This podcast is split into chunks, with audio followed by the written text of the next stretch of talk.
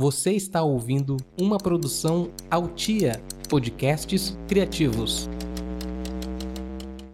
A culpa é do Tite! O Neymar deixou de bater o pênalti! O maior, O maior batedor de pênalti do mundo! bateu. Seu sem vergonha! Burro! Seu idiota! Acabar com o país! Um país sofredor! Um país que as pessoas pagam 300 reais por uma camisa! Do you love Rasqueado? Do you love, love, love? Do you love Rasqueado? E aí, Rasqueader, tá com saudade da Copa? Daquelas terças-feiras em que às 7 da manhã a gente já tava se hidratando para prestigiar Tunísia Dinamarca pleno horário comercial. Confesso que na época pensei que jamais ia superar mais um adiamento do Hexa. Na hora parece que a dor nunca vai embora, né? Mas toda vez que um amigo posta no Instagram um unboxing da camisa do Brasil da Shopee, chegando um mês após aquele contra-ataque fatal da Croácia que nos levou à humilhação nos pênaltis, eu esboço um leve sorriso. É que futebol é bom demais, né? Em Copa do Mundo, melhor ainda. E torcer? Torcer é muito fácil, caso você não seja santista. Difícil mesmo é cobrir tanto caos futebolístico. E para discutir essa rotina, eu chamei o atual homem mais feliz do Brasil, que até a data de hoje não parou de beijar a pistola.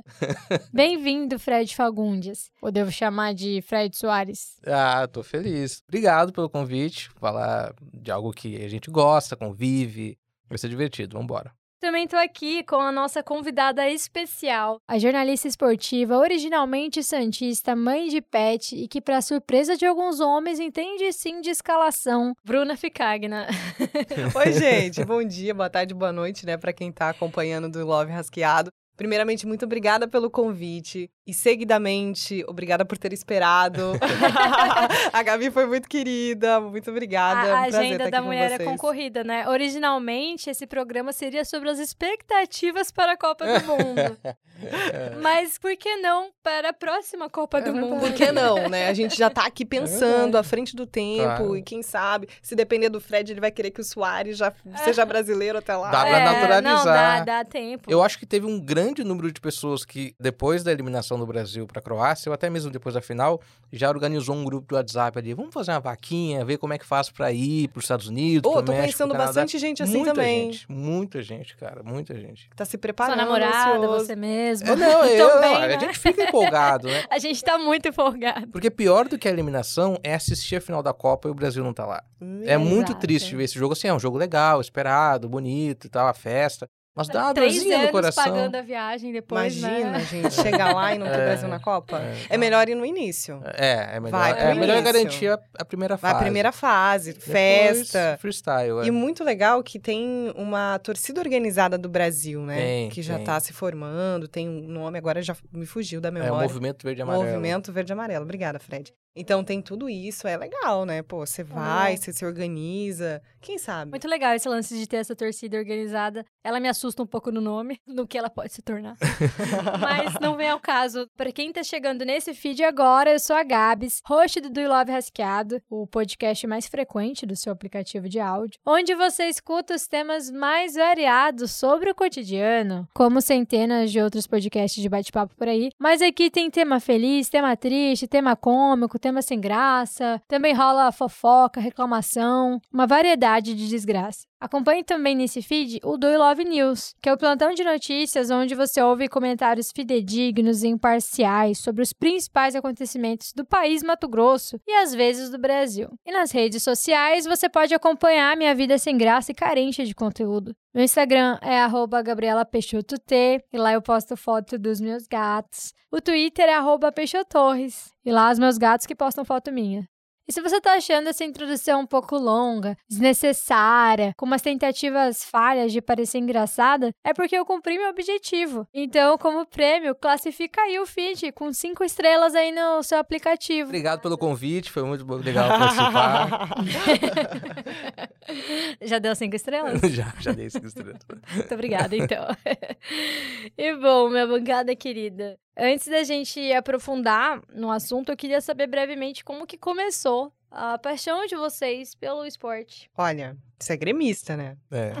Como é que foi? Eu acho que nós, a nossa geração, a minha de gremista, a geração mais anos 90 e a de vocês, que é início ali dos anos 2000 e 2010, pegaram momentos importantes dos clubes, né, que a gente Uhum. torce. Né? Eu peguei o certeza. Grêmio dos anos 90 e vocês pegaram o Santos do Neymar, ali 2010, 2011, 2012. O Neymar já mandou coração pra mim na Vila Belmiro, é, sabia? eu sei. eu Que sei. momento, É. hein? Ó, a Gabi revelando histórias. A Gabi Eu revelando devia ter histórias. uns 11 anos. É muito legal isso, porque assim, quando eu comecei a assistir futebol, até falamos disso, né, num, num podcast que a gente gravou, o meu pai é santista. Então, assim, não entendia nada, nada, não gostava, assistia novela com a minha mãe. E quando eu fui sentar pra assistir jogo com meu pai, eu não parava de falar. Uhum. Ele falou: Meu, pra assistir futebol, você tem que ficar quieta. Aí eu falei: Pô, vou ter que ficar quieta, né? Você quer me calar? Aí comecei a assistir e gostar, mas muito por conta do futebol apresentado. Porque Uhum. você para pra assistir um jogo que não tem gol, que não tem um algo a mais. Muitos jogos de hoje é assim, são Uhum. assim, Sim, né? claro, claro. Você não vê nada demais. Não, sim, é, é, é até difícil para os americanos entenderem, né? Tem uma série, me fugiu o nome, em que a personagem é uma colombiana que chega e fala: Ah, o jogo foi muito legal. Daí o marido dela americano pergunta quanto que foi? Ela fala 0 a 0 É, E eles não entendem como que um jogo pode ser bom sendo Ah, 0 a 0 a 0 0. De fato, pode ser. com certeza. Só que a minha relação com meu pai foi engraçada, porque ele sempre gostou muito de futebol, isso acabou colaborando, me levando ao estádio, eu morava em Porto Alegre, essa coisa toda. Só que teve um, um período ali de 2005 a 2010 que ele deu uma desanimada com futebol. E eu mantive, eu mantive gostar de acompanhar, de assistir, de comentar. E ele retomou isso aos poucos. Então eu acho que eu colaborei depois com ele, sabe? Depois que ele desanimou, eu voltei a falar de futebol. E hoje ele acompanha, ele gosta e tal. Meu pai gosta do Grêmio. Meu pai é engraçado, ele não curte assistir jogos. Tipo, De eu outros assisto de times. tudo um Aham. pouco. Ele não. Ele gosta de ver jogo do Grêmio. Então, às vezes, um jogo fantástico. Final de Champions League, final de Libertadores. Falei, pai, vai começar. Aí ele, não. Não é o Grêmio. Não é o Grêmio, é. É, e, e tem gente que às vezes nem é tão é, fanático pelo próprio time, mas gosta do esporte, né? A gente tem um amigo que ele sempre vê jogos de Série B. Uhum. Tá lá todo dia assistindo jogos assim de Série B, ele sabe tudo da Série C, ele tá sempre por dentro, mas é só uma. Mas sabe que eu tenho uma paixão dele. pela É. Série B também, viu? A Série B acontece coisas inusitadas. Sim. É tipo copinha. A copinha você Aham. assiste nem tanto pelo jogo, mas pela entrevista, pelo gol que surge do nada, o gol É. do meio campo, É. o, o goleiro se expressando. Teve até um- uma curiosidade essa semana muito legal, assim. O goleiro, acho que nem lembro agora, acho que foi do Floresta, falando: Olha aí, meu filho, você vai errar agora, agora eu vou pegar. Muito mais pela pressão Sim, sim. do que pela disputa de, de onda, né? pênalti, enfim, Aham. entendeu? Então, são esses elementos que fazem, né, o jogo ficar legal E, também. e às vezes a gente não fica sabendo, né? Eu tenho uma relação tóxica com a Série B, né? Que eu sou gremista. Ah, Sabe? e então, ódio, é, então, ah, complicado. legal, bacana, mas A- a- fica a pra lá. Fica pra lá, beijo, tchau. é. A gente não sabe muito como é isso, É, né? exatamente. Esse ano pode É, ser que esse nós- ano pode ser que a Quatro gente clubes tenha que nunca caíram, né? Que a gente fala, que é o Flamengo, Santos, São Paulo e Cuiabá. Aí. Cuiabá subiu e nunca Aí, caiu. ó. Muito legal isso. Não tem nenhum rebaixamento É, na história. Não tem né? nenhum rebaixamento na história. A minha relação com, com o futebol começou meio assim também, acho que coisa de pai, né? Acho que na Uhum. nossa geração traz isso dos pais que assistiam. Eu não entendia por que, que ele tava gritando, olhando pra TV e xingando um cara que eu não conhecia. e eu começava a olhar e xingar também, sem saber o que que tava acontecendo. E do nada você começa a entender se tá lá torcendo, vai pra estádio e... E é uma emoção muito legal pra criança, assim, né? E o clima do que- estádio é diferente, né? É. nossa, muito, muito. O clima do estádio, ele é, ele é muito surreal. Eu acho que pra criança ainda mais, né? Você fica com aquele olhar, assim, curioso. Você tem menos ódio no coração, né? Sim, Quando você é sim. criança E a vi- torcedora. E a vila, ela proporciona isso Uhum. também, é muito Sim. pertinho, né? Ela é, e ela tem. Ela é muito próxima, né? A cidade é muito interessante. Então, pra mim, Uhum. era tipo um rolezaço, né? Você ir pra Santos, vai nos pontos turísticos, vai pra praia, isso e aquilo, e à noite jogo na vila, sabe? É verdade. É, era uma coisa muito boa, foi se perdendo, né? Eu até falei isso num, num podcast, o Boca de Siri. De repente, patriota. Sobre é, essas fases que a gente vai tendo de torcer mais, de torcer menos, de deixar de torcer, de torcida sazonal, né? Que é a galera que só torce na Copa. Então, eu recomendo, inclusive, esse episódio. Às vezes eu me pergunto, assim, se eu tive um momento que eu parei de torcer. Que eu dei uma desligada. E eu, eu lembro, de fato, quando eu fiz 18 anos, eu lembro que eu dei uma desligada do Grêmio, assim. Não foi o ano do rebaixamento, foi um ano antes do rebaixamento, foi 2003. Ah, desculpa. Em Aham. é, foi um ano antes. Aí a gente tinha voltado para Cuiabá. Enfim, a- há dificuldade de informação. Foi numa época que vários canais estavam surgindo, então a própria Libertadores era difícil de encontrar, de assistir. E eu acompanhava jogos do Grêmio pelo Mirk, que era um, um Uhum. chat, que- um software de chat, e tinha uns canais que as pessoas ficavam narrando o jogo. aquele ano eu acho que eu fiquei mais distante, assim. Mas sabe o que é muito legal, Bruna, falando um pouco da sua profissão, né, de, de jornalista, de repórter, é que eu acho um privilégio, assim, para quem gosta de futebol e trabalha Uhum. com jornalismo esportivo, né? E de fato, é um trabalho prazeroso É. e remunerado, que é, É, ótimo também. É. É muito legal, gente. E eu vou até falar aqui pro pessoal que me vê na rua e fala: pô, Bruno, você é Santista, eu descobri. Calma, o Santos fez parte da minha história. Uhum, claro, Mas claro, hoje é. é totalmente diferente. A gente Uhum. tem né, a ética que tem que seguir Óbvio. profissionalmente. Uhum. Você tem que ser imparcial e isso não é problema. Mas é muito prazeroso porque o futebol, e não só o futebol, o esporte como um todo, proporciona experiência muito grande pra gente também. É compartilhar história, é ver um time que tá perdendo e no último minuto, pá, fez um gol, virou, conseguiu a vitória. Além da superação, o atletismo proporciona muito Uhum. isso. Então você vivencia a história de outras pessoas e a gente acaba levando isso pra vida também, Claro. entendeu? Então é muito legal. O clima de estádio é muito bom, mas outros esportes que aqui em Cuiabá, por exemplo, o atletismo tem sido muito forte, uma geração muito forte que tá vindo aí. Então é muito legal você poder compartilhar essa história. Quando eu cheguei aqui, em 2018, o Cuiabá estava na Série C. Então eu acompanhei essa evolução até chegar na primeira divisão. Então foram vários momentos. Acho que vocês que estão também aqui em Cuiabá há um tempo, vocês vão se lembrar disso. O clima de estádio do Cuiabá era totalmente diferente do que é hoje. Sim, Quem sim. imaginava que em 2022 a gente teria um Cuiabá e Palmeiras na arena, um Uhum. Cuiabá e Flamengo, né? E até 2021. Então é muito legal você ver essa evolução e, além disso, outros times seguindo o exemplo do Cuiabá. Hoje, se você for ver o centro de treinamento do misto, um centro de treinamento muito bacana, o time se estruturando, o time querendo ir além. Tem exemplo do Nova Mutum, muito organizado, times daqui com seus analistas de desempenho, sempre para buscar a melhor informação, para a comissão técnica. Então, essa evolução é muito Uhum. interessante. Acaba seguindo os passos de um time que começou e deu certo, e outros times querem fazer sucesso também. Então, eu acho que é uma coisa muito legal você acompanhar essa evolução, né? Uhum. Aí você vê a história acontecendo ali de perto e trabalhando também em comunicar tudo isso, né? Ah, isso é. é- É. E, e confesso pra vocês que se não fosse Cuiabá, eu também não teria tido essa experiência. Eu cheguei aqui em 2018, eu tinha. Você é de Sinop, né? É, sou de Sinop, então eu tinha ali meus 19, 20 anos. Então eu fui tendo outros desafios na carreira também, né? É, Inclusive, como que virou essa chavinha, assim, pra a sua paixão pelo esporte se tornar uma profissão, de fato? Aos 12, quando eu assistia os jogos e conversava muito lá em casa, lá em casa ninguém é fanático. Uhum. Ninguém. Minha mãe é Flamengo, mas minha mãe não assiste. Assiste o jogo assim quando tá legal e vai pra cornetar, mas Uhum. ninguém é fanático. E não tinha essa troca, assim, sabe? De conversar e pá do jogo, não tinha ninguém. E aí o meu irmão falou assim: cria um blog pra você escrevendo. E aí fui escrevendo no blog. Aí quando eu tava com 15, alguns jornalistas da cidade me chamavam pra ir comentar, né? Legal. jogos e tal. Eu achei muito interessante. E foi indo, um comentário daqui, um comentário dali. Aí, quando eu terminei o ensino médio, já pensei, bom, vou fazer jornalismo. E ah, lá em casa todo mundo falou, não, bora, é isso mesmo. Eu já tinha um site, já vendia ali meus anúncios, já ganhava minha Uhum. graninha. Eu Uhum. falei, vou nessa. Aí tem até um professor aqui da faculdade, o professor Clemerson, que falou, ó, vamos fazer um estágio nessa TV aqui, acho que vai ser importante pra você. Isso E aqui em gente- Cuiabá já. Isso em Sinop. Em Sinop? É. Aí surgiu uma vaga na TV Centro-América, uma vaga temporária. E eu trabalhava em outra rádio já, numa rádio maior em, em Sinop, a Rádio Meridional. E aí falaram, ó, Bruna, abriu uma vaga temporária. Aí fui lá, né? Falei, bom, vamos, vamos tentar. Numa primeira tentativa que eu fiz, gente, eu tava tão nervosa pra fazer o teste que Uhum. o teste da apresentação foi tranquilo. Mas aquele Do teste escrito. do escrito, eu errei tudo. Como que funciona um teste pra você entrar numa vaga assim? Gente, aquele teste, ó, primeiro assim, você faz um, no meu caso, né, eu vou falar da minha experiência. Aham. Fiz um teste no estúdio, tava lá lendo TP, pá, toda animada, Aham. falei, agora me consagro, né?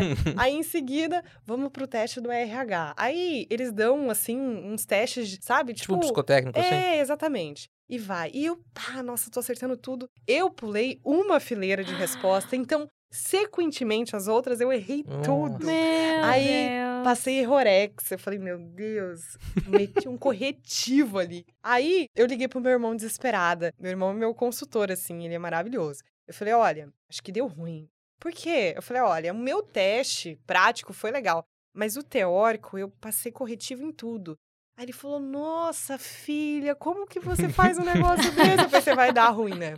Aí, numa outra oportunidade, eles me contactaram, falaram: Ó, oh, Bruna, surgiu uma vaga e tal, é temporária. Mas eu não podia deixar meu emprego na rádio, porque era a oportunidade que eu tinha naquele momento, meu salário, enfim. Aí eu falei, bom, vou ver com a chefe daqui se ela permite trabalhar meio período e meio período trabalho lá. Topou. Fui lá na vaga da TV, temporária. Aí comecei e tal, as primeiras reportagens, a gente tímida, né? Segura o microfone Sim. todo errado, não tem nada. Aí fui indo, consegui a vaga lá na TV. Tive que escolher entre rádio e TV. Rádio é a minha, minha paixão até hoje. Sim, sim mas sempre quis seguir na, na TV. Pensei, bom, agora fui. O salário era melhor também, né? Isso uhum. pesa. Aí falei, não, bora. Aí fui, comecei a trabalhar e fazia de tudo. Fazia o preço da banana, diminuiu sim, o mercado. Sim. Hortifruti granjeiro. é. Eu vou falar, falar pra vocês um é, negócio. Olha. Eu não gosto de fazer é. jornalismo, assim, policial, aquela coisa. Cidade. Sabe? Aquele hard news. Uhum. Não tenho condição, não tenho psicológico para isso. Esses dias estava no plantão, fui entrevistar uma mulher que tava precisando de ajuda. Eu falei, gente, eu já tava aqui, falei, qual que é o Pix da é. senhora? Eu,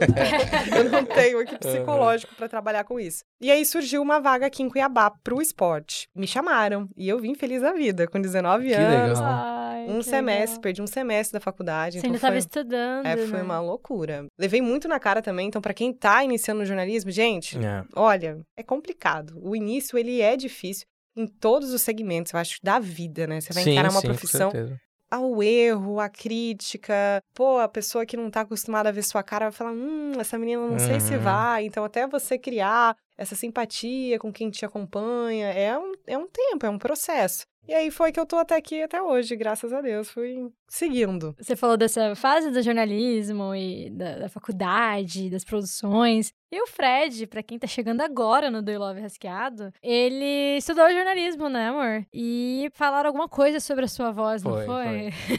é que falaram pra você. Não, Compartilha, Fred, essa experiência. Eu, eu, eu, estudei na mesma universidade que vocês se formaram também. E eu sempre gostei muito de rádio. Quando eu morava em Porto Alegre, eu, nossa, eu ia pro colégio ouvindo rádio, voltava ouvindo rádio, sempre rádio AM, por gostar de futebol. Eu gostava do essa coisa hard news, da Rádio Gaúcha, principalmente, que é muito popular lá. Me motivou a fazer jornalismo o fato de querer trabalhar com esporte mas com rádio. Só que aí, idas e vindas da, né, da família, meus pais vieram para cá em 2002, então eu acabei fazendo universidade aqui. Eu entrei na universidade querendo, já no jornalismo, trabalhar com rádio. Aí na primeira aula de rádio, no primeiro semestre, nunca tinha entrado no estúdio, tinha visitado Aquela a Rádio Gaúcha. Sabe como, Aquele frio é, na barriga, aquele negócio. Eu ganhei uma promoção uma vez na rádio e fui lá pegar o prêmio e eu vi a rádio. Foi a primeira vez que eu tinha entrado numa rádio lá em Porto Alegre, tinha 15 anos. Você falou, é isso que eu Não, quero. Eu falei, pô, que massa, né? Eu de fato quero fazer isso. Cara, eu era tão viciado em rádio em que eu ouvia a transmissão. Antigamente ficavam os repórteres atrás do campo, hoje em dia, uhum. por questões da CBF, não, não são todos que ficam de rádio, né? Então o narrador, quando ele narra um lance, ele, ah, ah cruzamento estou para fora, fulano, chama o repórter. O repórter Isso. explica o lance. O cruzamento veio da direita, a cabeçada foi na trave, uhum. aí escanteio, bota sete léguas, sei lá. Eu era tão viciado que eu, eu assistindo o jogo e ouvindo rádio, quando acontecia a narração do, do narrador, eu baixava o volume para fazer o repórter. para ver se eu acertava o timing da, da resposta dele. Eu voltava, tentava voltar com, a, com o narrador voltando. Era Cara, um teste. eu achava aquilo o máximo, sabe? Eu, eu me divertia fazendo isso. Enfim, daí eu entrei na rádio, aqui na universidade, primeira aula, a professora vai gravando. Eu escrevi o texto, eu li o texto, nervosíssimo, mas li o texto. Mas achei, ah, não foi tão ruim, né? A hora que eu saí, a professora, a professora da p é minha amiga hoje, posso falar o nome Pode dela. Pode falar, não tem problema. É, ela falou assim, Fred, ainda bem que você sabe escrever. Ah... Cara, aquilo, Te sabe? Desmotivou. Me destruiu, me ah, destruiu, assim, eu sabe? Eu já tava meio preocupado de não achar nada de, de rádio pra, em Cuiabá para trabalhar. O futebol local, naquele período, era muito forte o Rondonópolis, principalmente com a, o apoio da MAGE, a União de Rondonópolis, uhum. Vila Aurora. E o futebol de vários em, em Cuiabá estava pagando muito bem, estava pagando mais do que o, o misto operário. Então o que acontecia? O jogador profissional jogava na Várzea de manhã e à tarde jogava o Mato Grossense morrendo. E o União e o Vila Aurora estavam atropelando todo mundo. Então, tipo, eu, eu não, não era tão impactado pelo futebol local. E eu falei, pô, cara, eu não vou trabalhar com rádio, não. Vou trabalhar com outra coisa. Pelo menos ela falou que eu sei escrever. E aí fui por outro caminho, acabei indo para cidades, para sites, na época, Pô, mas vários sites. uma fonoaudióloga, ela poderia ter falado. Podia, né? ela foi cruel, ela foi cruel. Aí, graças a Deus, surgiu o podcast, né? A quarta foi o Fred abrindo um estúdio de podcast. É, é tipo, alô, terapia, né? Ai, gente. Pensando assim, numa cobertura, ela vai muito além dos 90 minutos, que geralmente é o que nós consumimos ali, né? Mas a gente sabe que tem o pré-jogo, tem o pós, tem toda a preparação também, né? De estudar a escalação. Vocês acham que dá para ser criativo numa cobertura esportiva? Claro que a Bruna pode falar melhor do que eu, mas é. Um jogo de futebol tem muitas histórias, a gente sabe, né? Vocês precisam encontrar essa história e contar o que aconteceu no jogo. Mas é, até o Adnei fez um personagem, né? Que o, é literal, lembra? em que ele fala: aham. Uma taça do mundo É vai bater no bom, teto. é tal. muito bom. Né, que era um- uma coisa dos anos 90, tinha muito, né? Do Regis Reis, o próprio Tadeu Schmidt fazia muito isso. E eu acho que a Bruna pode explicar melhor, assim, tipo, tá assistindo um jogo. Eu imagino que você tá escrevendo o texto que vai pra reportagem depois. Dá pra, de fato, ser um pouco mais criativo? Ou tem essa preocupação? Não, só vou explicar o que aconteceu no jogo. Quando a gente tá na transmissão, aqui pelo menos a experiência é assim, né? Nossa meta. Quando a gente faz uma transmissão, tudo depende do tempo de pré-jogo. O Sport TV normalmente tem um tempo maior de pré-jogo, o Premiere tem um tempo padrão de 15 minutos. Então, nesse estudo da semana, por exemplo, meu gestor me comunica. Bruna, você tá em tal jogo. Então já começo a estudar. Ah, vou fazer o Cuiabá e o outro time ou só o Cuiabá? Ah, faz só o Cuiabá, outro repórter pega outro time. Maravilha! Aí você tem Uhum. um foco só num time e você consegue ter uma liberdade muito maior de ter informações que sejam curiosas para o telespectador. Então, o que acontece nesse sentido? O banco de reservas é um elemento que te traz muito isso. Uma conversa do técnico com o jogador. O Daverson do Cuiabá, ele reserva muita coisa pra gente. Como ele sempre fala, ele já falou isso numa entrevista que às vezes falta um chip na cabeça dele. então, ele é um elemento que você tem que ficar ali atento no banco de A reservas. alegria da cobertura. É, ele, até uma partida que eu tava acompanhando, agora não me lembro qual, ele tinha levado um cartão amarelo e o técnico Antônio tirou e colocou ele no banco de reservas. E ele tava lá, no segundo tempo, pilhando a galera no banco Uhum. de reservas.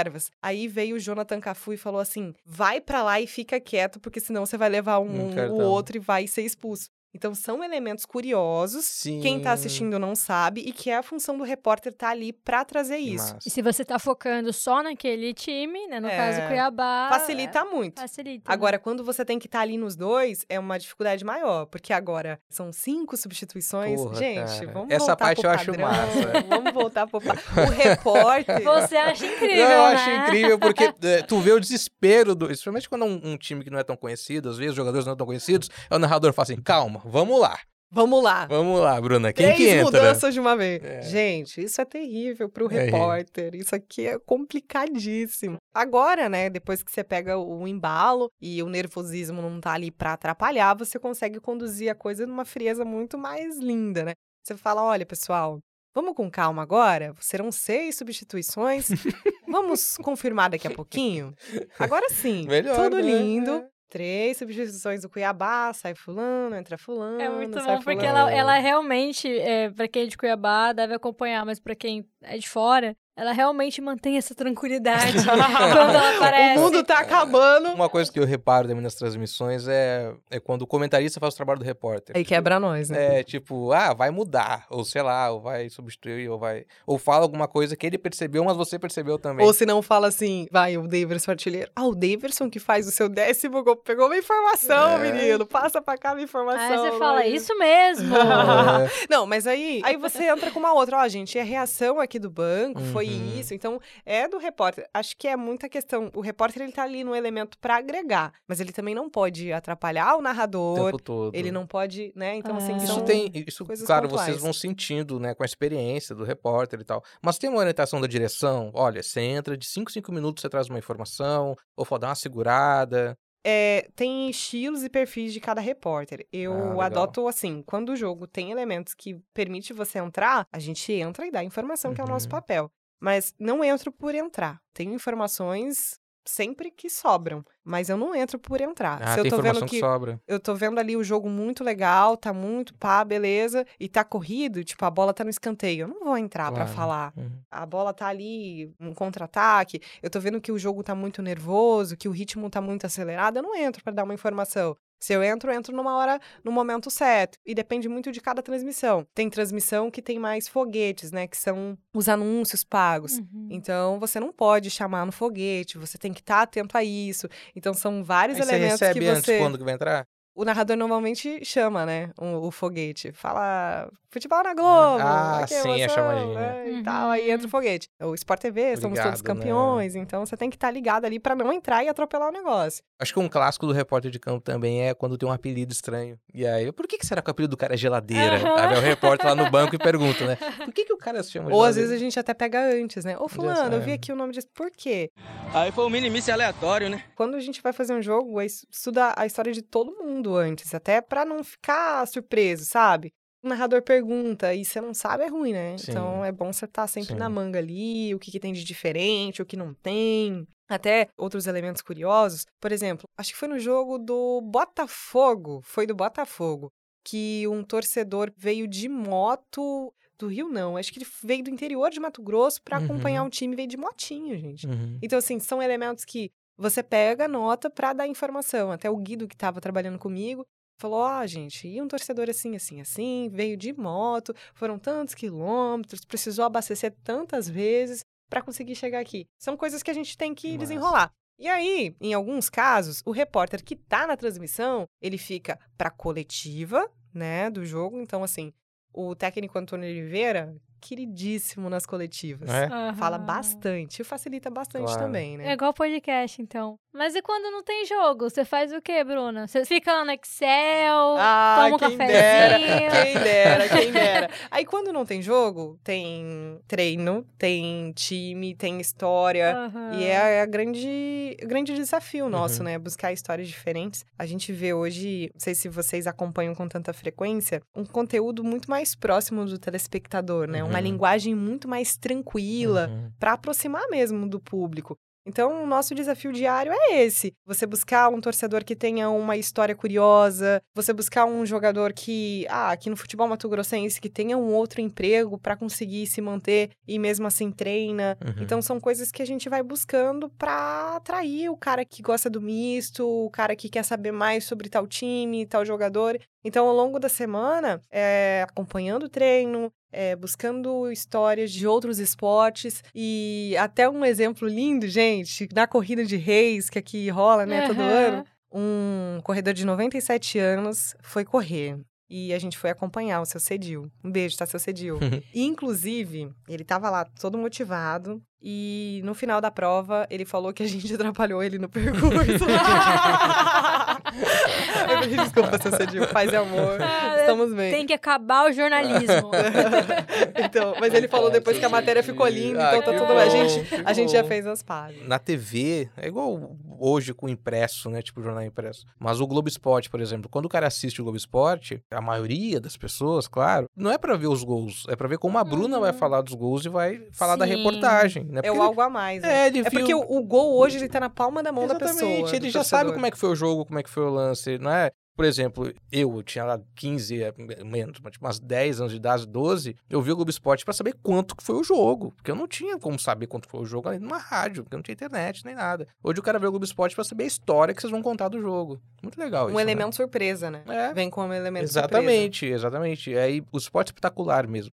O esporte espetacular, nos anos 90, ele era um resumo da semana. Ele não chegava a ser um, um. Claro que tinha suas matérias especiais, mas ele era principalmente o resumo da semana. O repórter tinha mais tempo de fazer uma coisa mais elaborada, de contar uma história diferente. E tinha um final do esporte espetacular, que era um clipe dos fatos da semana com a musiquinha. Pá, pá, pá. Aham. Cara, então aquilo era emocionante demais pra, pra quem tinha sido campeão, porque era normalmente era o seu time comemorando e a musiquinha de final. Então, pô, parava a cidade pra ver como que o esporte espetacular ia falar Então, daquilo. hoje gera papo pós-jogo, gera podcast, gera conteúdo em rede social. E aí, a proximidade também de quem trabalha com isso com as redes sociais, né? Quanto isso tem crescido também. Tem demais, cara, tem demais. É, E a gente vê também muita gente que acaba até migrando, né? Às vezes. Saindo da mídia tradicional. Saindo da e- mídia é. e indo para as redes sociais, viram influenciadores de esporte, por exemplo, né? É, lá, no Rio Grande do Sul, a gente tá vivendo um fenômeno que são os repórteres e narradores de rádio e de TV que estão assumindo o time. Porque lá a gente sabe que Uhum. o fato de serem dois, né? Não é tipo no Rio, São Paulo, que tem quatro grandes. A rivalidade é muito maior e tem um lado passional do Rio Grande do Sul, aquela coisa toda. E aí eles viram que você tem uma autonomia maior, você fala com o público, seu público, né? Que é o, o time que você torce. Eles estão vivendo uma coisa nova, que é de assumir. Imagina o cara narra 40 anos. E agora ele pode vestir a camisa e narrar o jogo do time dele, e demonstrar uma Sim. emoção diferente. E dá dando lucro, né? Porque Sim. as empresas estão anunciando isso, nisso, né? Os torcedores estão curtindo esses momentos de acompanhar o jogo no YouTube, nas plataformas de streamer. Enfim, tem muito é, é, repórter, jornalista e narrador saindo para trabalhar. Eu, eu tenho um palpite que o Galvão Bueno vai investir na Será? internet. Será que Eu ele acho vai que pro Big sim, cara. Brother? Igual o Fred dos Impedidos? Eu, eu acho que eu acho que o próprio Casimiro aí nessa última Copa do Mundo ele fez uma coisa que Uhum. pode ser um capítulo Sim. novo assim das transmissões, Sim. saca? E, e quanto profissionalismo que a Total. equipe dele carrega, né? Total. Não, Uhum. tu vê, a- não é um, um streamer simples. É muita gente envolvida de É produção, envolvida. de equipe, de iluminação, cenografia, transmissão. E pra gente que acompanha, tanto TV e quanto o streaming, o streaming ele traz uma linguagem muito mais acolhedora pro Uhum. torcedor em alguns aspectos, né? Então Uhum. ele vem com algo novo, que é um mercado que atinge um público diferente. Uhum. Porque tem um torcedor que ele vai gostar de assistir a transmissão redondinha, a transmissão padrão, Sim. com elementos, com tal. Mas tem o torcedor que ele, ele gosta daquilo. Gosto daquilo. Então são duas vertentes ali para atender outro público e tem dado muito certo. É. Eu sou mais da transmissão redondinha, assim, sabe? Eu, não, eu acho legal, Casimiro e tal, mas eu não consigo assistir. Tá maluco? Eu gosto dessa transmissão mais tradicional ainda, mas eu acho que essa galera que cresceu assistindo o jogo e comentando pelos celulares, zoando amigo no, no WhatsApp, essa coisa toda, gosta muito disso, dessa sensação acolhedora, como você falou, e também de ser uma companhia. Uhum. Parece que ele não tá assistindo o jogo sozinho. Porque ele manda É, mensagem. ele vê o chat, ele vê as pessoas interagindo, o cara responde o chat, essa coisa toda. Então eu acho que tende a crescer muito, assim, os, os repórteres e comentaristas saindo da mídia, mídia tradicional e, e sendo quase influenciadores dos clubes, né? A gente tá só no início da mudança, acho que dá pra falar assim. Ixi. E até em questão de mudança na diversidade também de quem trabalha com isso, né? A Copa do Mundo mesmo, ela foi muito histórica, eu acho que para as mulheres que trabalham nisso, né? A gente teve a, a Renata Silveira sendo a primeira mulher a narrar um jogo de Copa do Mundo na TV aberta. Isso é, é muito grande. É muito grande. É, muito muito grande. grande. Claro. Primeiro trio de arbitragem, né? Uhum, Totalmente uhum. feminino. A Ana comentando. Teve a Ana comentando, teve a, é, a Natália Lara, Natália- né? Isso, Que foi a, narrando. a primeira que narrou no, no Sport TV. Então, assim, teve muita coisa acontecendo numa Copa do Mundo de um país que não dá espaço para as mulheres, sabe? Então foi Uhum. muito irônico tudo isso. Como que você enxerga isso, você que tá de- desse lado? Como mulher, como pessoa, mas também como jornalista. o carro, Como carro, pessoa. carro como- capota com, com três pessoas e um jornalista. Vamos lá. Ó, primeiro que eu acho que é um passo muito importante para outras mulheres que buscam isso. A Renata é muito corajosa, primeiramente, né? Além É. do talento que ela carrega, do profissionalismo, porque ela é a referência, Uhum. né? Antes dela, quem era? Né? Então é muito difícil. Muito. Você seguir um trabalho ah, como repórter ali na beira do campo, você tem outros exemplos que podem ser seguidos, não só de mulher, mas Uhum. como homem também. Então, isso dá muita coragem, né, para que outras mulheres pensem, ó, vamos lá, vamos tentar para ver se dá certo. Então é um caminho muito importante. E você vê a Ana Thaís também comentando, a Natália narrando. São exemplos de que o mercado está aberto para isso e que as mulheres conseguem. Claro, gente, não dá é porque ela é mulher que ela tá lá.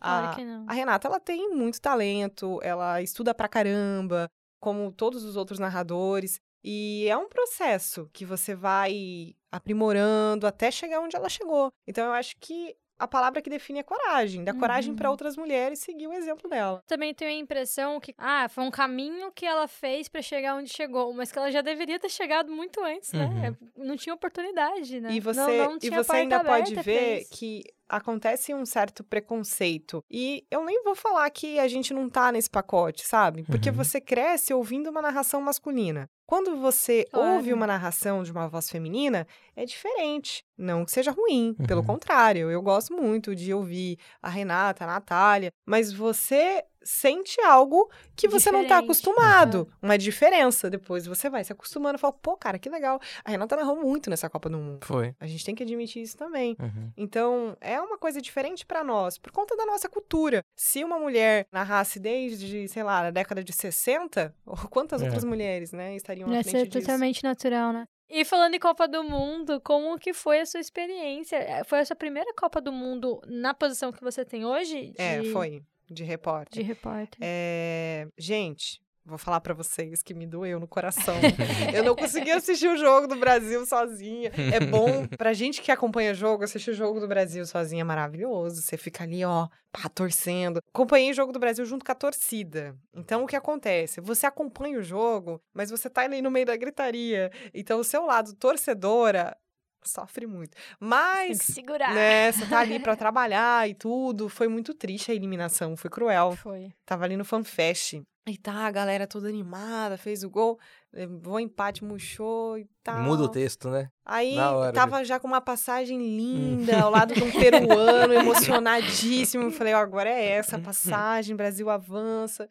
Aí você olha a criança ajoelhada no chão chorando. É, o, Ai, o que cara, me bate criança, é a criança. criança. né? Pesado, mexe, é é. pesado. Nesse sentido foi pesado. E fui até uma aldeia indígena acompanhar. Pois é, menina, me fale disso. Gente, assim, a cultura deles foi na, na etnia Pareci, uma aldeia que fica em Tangará da Serra, uma aldeia já muito evoluída, com tecnologia nas mãos, uma TV zona para assistir, tamanho família. Uhum. Mas é uma cultura interessante porque, assim, dia de jogo da seleção brasileira, o cacique mora sozinho numa oca e ele abre a casa dele para acolher as outras pessoas. São 72 pessoas. Então é um momento, assim, muito importante. Uhum. Na casa do cacique, ninguém entra assim, entendeu? Pelo menos na cultura deles, não. Então é algo muito importante para eles ali assistir o jogo do Brasil. Aí você vê crianças com a camiseta do Brasil, aquela pintura Uhum. no verde e amarelo para ver o jogo, aquela comemoração, sabe? Uhum. E assim, não é aquele torcedor que fica cantando o tempo todo. É um torcedor concentrado ali para assistir o meu perfil. Claro. Fica ali concentrado, ali concentrado para assistir o jogo e comemora na hora do gol. Foi um momento muito legal, até pela massa. cultura deles. E aí eles fazem um ritual, assim, sabe? Tipo, antes do jogo. Colocam um peixe ali pra assar, na brasa, sem sal. Fazem uma um suco de arroz, chamado de chia. E uma tapioca, uma espécie de tapioca feita de biju. Aí eles colocam o biju, o peixe, e antes de comer, vem um cacique, faz uma oração naquela oferenda para pedir sorte para os jogadores e saúde para quem tá torcendo para que dê tudo certo. O ritual deu certo, o Brasil tinha vencido naquele jogo. E eu comi o peixe. As pessoas ficam me zoando. Pô, a Bruna comeu o peixe, o peixe tava ruim, o peixe tava bom mesmo. não, gente, eu não passei mal, tá tudo certo. Comi o peixe, Sem entendeu? Tava só sem sal, mas tava bem gostoso, bem saboroso. Gostei, foi uma experiência. Ah, que uma experiência da loucura. hora. Que massa, cara. Nossa, deve ser muito Deve ser muito foda. legal. Essa reportagem passou na rede, né? Isso, aham. Que legal. Mas, gente, pra não deixar pra cima da hora, né, a gente contribuir aí com a seleção, eu queria que a gente aqui decidisse, a gente e vocês, decidissem qual que é a escalação ideal para o Brasil na Copa de 2026. Fred Diná, vai lá. É. Cara, Cadê o Fred Bidu? É. eu não acho que vai mudar muita coisa, assim, sabe? Eu lembro de uma série que tinha, não sei que ano que passou, deve ser 97, eu acho. Era no Fantástico, todo domingo no Fantástico. Não sei se foi 94 ou 97. Talvez tenha sido 94. Em que cada quadro era era uma Copa, saca? Era com Paulo Betti, eu acho. E aí eles eles ganharam, os amigos reunidos assistiram o Brasil ganhar 70. Aí todo mundo brigou, aí o Brasil nunca mais ficou bom de nada. Aí em 94 eles se reencontram, assistem o jogo juntos e o Brasil ganha. E aí eu tenho uma recordação do- da última cena dessa série, em que são eles sentados tentando escolher, é, adivinhar a seleção de 98. E aí o Paulo Betti fala assim: ah, o goleiro vai ser o Danley. E que errou por muito, né? Tipo, não- então é muito difícil acertar daqui quatro anos o que, que vai acontecer. Mas você acha que o Soares... Né? Infelizmente, o Não, Soares já mas tá dentro velho. disso, pensando no que foi e nas dificuldades que a gente teve no setor defensivo, É. principalmente ali na lateral direita, que é o grande problema ali da seleção, é difícil a gente imaginar como vem o Brasil. Mas se a gente for parar pra pensar na atuação do Alisson, goleiro Hum. que levou o 7 a 1 as consequências disso também, agora o início de temporada dele com algumas É. falhas, é possível imaginar um Ederson chegando mais É, forte. Eu também acho. Então, dá pra pensar numa possibilidade, de repente, É. do Ederson ganhar ali mais espaço. Primeiramente, a gente nem tem que começar com o técnico, né? Que saiu É, o Tite. é. Então, muito Uhum. se fala, ah, vamos trazer um, um Um treinador. europeu. É, Dificilmente vamos começar por aí. Vocês acham que a gente ia ter um europeu? O nome do Ancelotti ganhou muita força nos últimos Aham. dias, né? O Galvão Bueno tá fazendo. A gente sabe que o Galvão Bueno, claro que ele não, não decide quem vai treinar a seleção, Uhum. mas ele tem muita influência na CBF, tem muitos amigos, né? Tem a história que a, a Maite Proença que indicou o Dunga, inclusive, para a seleção. Se for um treinador europeu, começa pelo goleiro, dificilmente vai ser um goleiro brasileiro. Se for um treinador europeu, por mais que ele estude, veja o Campeonato Brasileiro e tal, eu falo um, um goleiro que joga no Brasil, né? Provavelmente vai ser um, um goleiro que joga na Europa. Eu, eu acho que o Alisson pode esquentar banco aí na- nos próximos anos. O Anderson deve ser testado, pelo menos. E aí a gente tem o veteranão, o Thiago Silva, que pode perder espaço também. Ele começou muito bem esse ano também, É. então é difícil, né? tá longe, mas Às vezes Mas- manter ali com Marquinhos e Militão. é. É, mas vamos lá. A gente Tá. tem que criar um time, vamos lá. gente. Vai lá. A gente precisa Anderson. criar. Ederson, É Militão e Marquinhos. Danilo. Se, se até lá o militando for preso, né, por causa da pensão. Seria Danilo, gente? É, eu acho que se não surgir nenhum grande lateral, o lateral direito é um problema crônico brasileiro há muitos anos, né? É, e o Rodinei foi falado também, né? Rodinei tinha que ir pra Copa, Rodinei É. tinha que ir pra Copa. Rodinei fez 46 jogos em 2022. É. Vamos ver como chega Rodinei também. Mas foi pra uma liga talvez não tão competitiva que a grega, É. né? Mas vamos até o Danilo, acredito que seja o Danilo mesmo. Lateral esquerda. Hum. Lateral esquerda também tem o Alex Telles, tem o Alexandro. Eu gosto do Alexandro porque o nome dele é Alex Sandro. Eu acho que é por aí. A gente tem que usar, é, a gente tem que usar esse tipo de critério. Alexandro, né? Alexandro. O Alexandro acho que ainda tem linha pra queimar também. O meio-campo a gente tá bem, na minha opinião. Colocaria ali Bruno Guimarães, Casemiro e Paquetá, não sei se você concorda. Eu acho que sim. Eu acho que o, o Casemiro ainda também, apesar de, de muitos acharem que foi a última Copa dele, talvez tenha sido um dos poucos jogadores da seleção que salvou nessa Uhum. Copa, Sim, né? com certeza. Então eu manteria o Casemiro também o Paquetá um pouco mais avançado. E a gente não pode esquecer também de outros nomes que estão vindo, né? O É. Hendrick, como que vai estar É. o Hendrick? É verdade, Será que ele chega com tudo? é verdade. Tem o Hendrick, ah, tem e tem o Arana também, também, meu, na lateral esquerda, que ele não conseguiu ir nessa Copa por conta de uma lesão. Só por causa disso Vamos ver como que ele também. vai ser nessa É. temporada, no pós-lesão, que é muito difícil pro jogador também. É. Então, meio campo, Casimiro Paquetá E Bruno Guimarães. e Bruno Guimarães. Aí no ataque, você tiraria Neymar? Você acha que já Eu deu pro acho- Neymar? Gente, então, e aí? Vamos criar polêmica ou não? Eu, eu acho que... Eu acho que é, que é Depende, drama, claro, ele que volta. dele, mas eu acho que, independente do treinador que chegar, vai querer. Se o Neymar estiver jogando mesmo na França ou em outra liga, nem que ele seja mais avançado, saindo menos de campo, saca? Tipo, Se ele joga Eu jogaria como ou se joga como centroavante. eu deixaria o Neymar mais de centroavante mesmo, uma coisa tipo meio Pelé na Copa de 70. Até assim, sabe? porque, como centroavante, seria até mais tranquilo pra ele na idade que ele vai Claro, estar, né? claro. Só espera receber a bola. Claro. A gente menosprezando a, É. a atuação do É isso que eu tô vendo.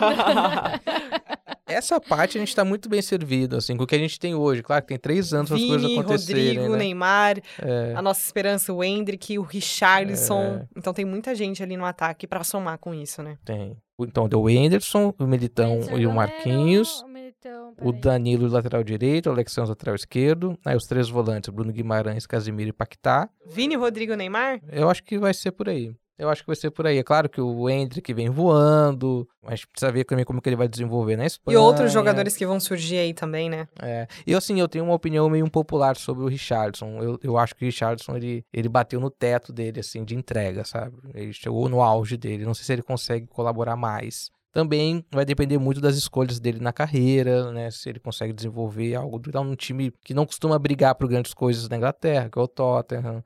Então, enfim, vamos ver como que ele desenvolve a carreira dele. Mas eu acho que eh, dificilmente ele vai conseguir oferecer mais do que ele conseguiu até agora, sabe? Então eu acho que ele perde espaço. Perde espaço. E aí volta a tocar no assunto a importância do próximo treinador. Se for um europeu, principalmente, um, um Ancelotti que se fala, tem uma relação muito boa, né, com os brasileiros que jogam no Real Madrid. Daqui quatro anos a gente volta pra ver o É. quanto tá errado. Nossa, tá tudo Nossa, errado, eu vai tá tudo- vai Até a cor do uniforme mudou. Bruna, ah, obrigada. Foi um prazer estar aqui com vocês. Um beijo. aonde que podemos acompanhar você? Vocês me encontram no Instagram, Ficag na Bruna, e conto com a sua audiência também todos os dias no Globo Esporte, ao meio-dia, na hora do almoço. Né? Fazer aqui minha moral também, né, gente? Obrigada, obrigada demais. E um beijo. Freud Fagundes. Valeu também. Segue a Tia, segue a Tia que eu Ah, apareço lá mais fácil. É. Arroba Altia Podcasts. Isso. Tá bom, gente? É isso. Até daqui quatro anos ou sete dias. Vai ser a nossa Copa. vai ser a no... Todo ano ela. Essa vai ser a nossa Vai ser a nossa Copa. Copa. Vocês compraram a tem- camisa do Brasil? Não, Não. eu passei, eu passei dessa, assim. Mas eu adorei, achei umas camisas mais bonitas que o Brasil fez. Acho linda. Virou um negócio meio estranho, né? Porque tava tendo um É. período eleitoral muito complicado. É. E aí você tava com medo de colocar a seleção e, tipo, ah, você tá defendendo um partido. Eu só pintei a unha, confesso. É, eu usei umas camisetas antigas, assim, a Gabi também. Faltando uns seis meses, a gente falou: não, vamos deixar isso de lado. A galera não vai estragar a camisa da seleção, a gente vai comprar verde e amarelo e tal. É quando vai ver o preço, a gente fala: não, não melhor não Deixa usar. Vamos Melhor não usar, Burger deixa King, quieto. Aí você fica com medo de ser confundido e tal. Agora já não tem mais esse risco, né? Tá todo mundo preso. É, então é isso, gente. Até daqui quatro anos. Com Bruna e Fred Fagundes conferindo se a escalação deu certo. É isso aí. Direto dos Estados Unidos. See you soon, USA. I speak English, my friend.